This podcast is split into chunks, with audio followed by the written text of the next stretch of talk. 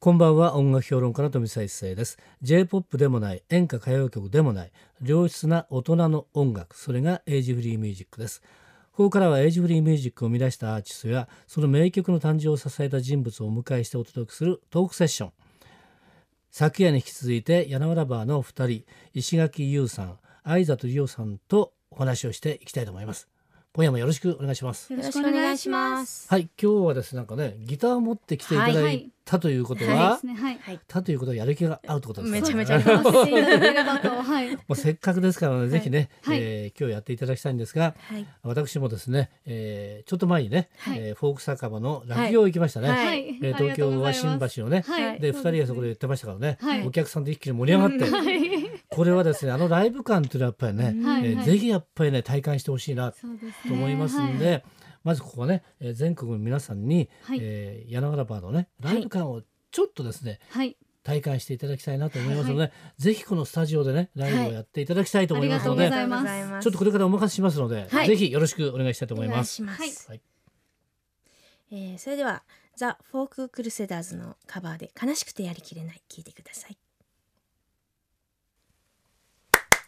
ありがとうございます。いや素晴らしいですね。やっぱり生歌はいいなっていう感じですけれども、えー悲しくてやりきれないね、はい。えーフォークルが歌ったねこれはもうね、えー名曲ですよね。はいいい曲ですね。はい。詩が佐藤八郎さんね、はい。えー曲が加藤和彦さんとはい。いうことですけれども、この曲もね、えー、1968年もだいぶ前の曲なんですけども、はい。はい。これはまたなんでこれねこれはもう知ってましたよね。うん知ってた知ってました。うんはい。私たちが大阪に住んでる時からうん。ね、よく歌を歌おうって言って。そうです話してましたよね。うんはい。なんかすごくなんでしょう。この私たちはまあ沖縄の石垣島出身ですけはど、なんか歌うと自然うん。にいい具合にこの私たちの沖縄のゆるさというのがうんマッチする部分もありまして、そうですね。確かにね。はい。まあ、全体的にこのアルバム聴いてるとですねふにゃっとしてるところがね これがねやっぱりね独特だと思うんですよね。はい。なかなかねこういう感じにはなんないですよ。このふにふにゃ感がねすごくなんかね和むっつうの？あなんかそういう感じですよね。ありがなんかね。とうんしっかりしろって言われながらねね生きてますけど。いやでもねいい感じでしたけどもね。で。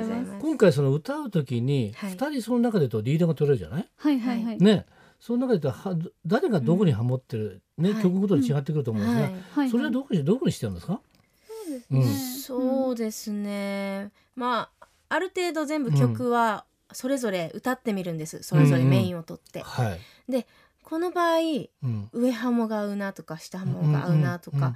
そのやっぱり一番うん。いい部分を取って決めるので、うん。あじゃあこの曲はやっぱりちょっと高くして、うん。ゆうちゃんが歌った方がうん。なんか柳原らしさも出るしうん。フォークの良さもそのまま持っていけるなと思えば、うん。私がうん。下ハモをうん。うん。やっててよ、はい。はい。なるほど。でも二人でね絶対私がリードリード取るんだ。ぶつかった場合どうするの？ぶつかった場合は第三者に 判断を委ねますけど、は なるほどなるほど、は今言ったね悲しくてやりきれないのところはこのねい、やらなばならではのところあると思うんですがどこが一番いいですかねこれ。ポイントですかね。やっぱり私的にはその最初の胸にっていう伸ばすところを、うん。その私たち最初胸にって切ってたんですよ、うんうん。うんでもその今回そのバンドさんが、あのレコーディングのバンドさんが全員そのフォーク世代だったり、えー今現代そのフォークをの先輩たちのバックをやってる皆さんだったりだったので、うん。すごいフォークを知ってる方々だらけで、うん。ここはそうじゃないんだよねって話をうんいただいて、うん。この感情を入れすぎるわけじゃないんだけども、うん。その胸にっていう言葉をもうちょっとその感情を入れすぎないように伸ばしてほしいって話をいただいたので、そこをなんかやっぱり今現在って感情的に歌う歌ってすごい多いじゃないですか、うんポップスの中うでも、ん。そうではなくて感情を溢れ出る感情を抑えて感情を出すっていうところが難しくて、うん。はい抑えて出すっていうね、はい。っていうことです。ね逆に言うと聞き手に預けちゃうってことだね。そうですね、うんそうするとね聞き手が10人というので、はい。はい。自分の中でイメージできるかっていうことがね,、はい。そうですね。押し付けちゃうとやっぱりね。そうですね。そうん。そこをやっぱりちょっとどういう風に表現したらいいのか、表現してはいけないのかとか、うん。いろいろちょっと自問自答しましたね。なるほど、はい。ということはいろいろ勉強になったと。はい。なりました。いうことだと思いますけどもね。はい、い。ろんな曲がね、えーこのカバーされております。えー恋人もいないので悲しくて会いきれない。妹、一語白書をもう一度秋でもないのに雨が空から降れば、ささやかなこの人生、青春の影、この広いのほらいっぱい、遠い世界にあの素晴らしい愛をもう一度、ママはフォークシンガーだったとはい。いうことでもう CD ね、全部聞いたつもり。なんですかね。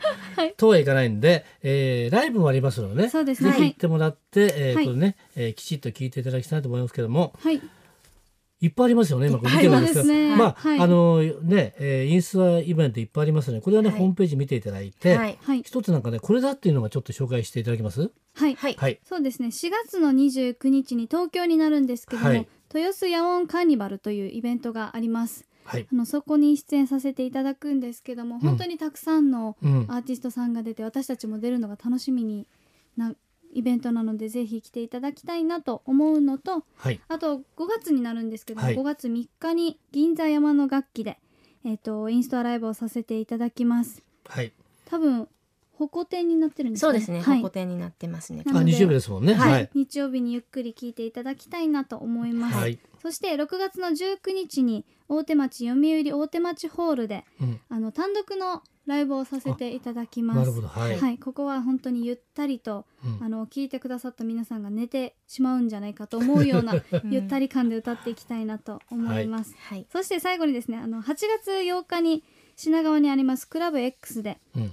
柳祭りという毎年恒例のイベントをやっています。柳祭り？や柳祭り 柳祭り柳原バーの柳祭り。そうです、ねはいはい。まあ、これはもう本当に真剣にふざけていこうかなという、はい。はい。あのお祭りなので明るめに歌っていきたいなと思ってます、なるほど。はい、わかりました。はい。先ほどでしたね。5月3日日曜日の銀座山の楽器本店1階銀座通り口特設ステージですから、はい。多分あの山の楽器の一番正面玄関そうですね。はい。あそこでやるとね、はい。かなりやっぱりねうん。あのお客さんブワーってきますよ。はあここでねなかなかねややあのやることができないのではいはい。これ山の楽器も相当ですね今回のアルバムにですね、はい。気合を入れてるなっていう感じがしますよね。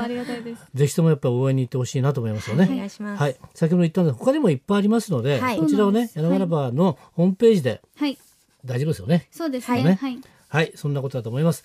それからですね、まだ時間的にはあります。一曲まだ行きそうですね。はいあとどれ行きますかね？一曲選んでいただけますかね？そうですね、えーじゃあやっぱりあの、しうん、若い方も知っているんじゃないかなとうんはい思う楽曲ですね。はい、えーまたまた、うんザ・フォーク・クルセダーズの皆さんの歌ではい。あの素晴らしい愛をもう一度聴いていただきたいと思います今夜のトークセクションのゲストはやなわらばーの石垣優さんと東里梨生さんでした。ありがとうございましたあ。りがとうございましたた。富澤一誠のエイジフリーミュージック。明日のこの時間は通信カラオケの大手ジョイサウンドの協力でお送りするカラオケヒットランキングです。どうぞお楽しみに。また明日の夜お会いしましょう。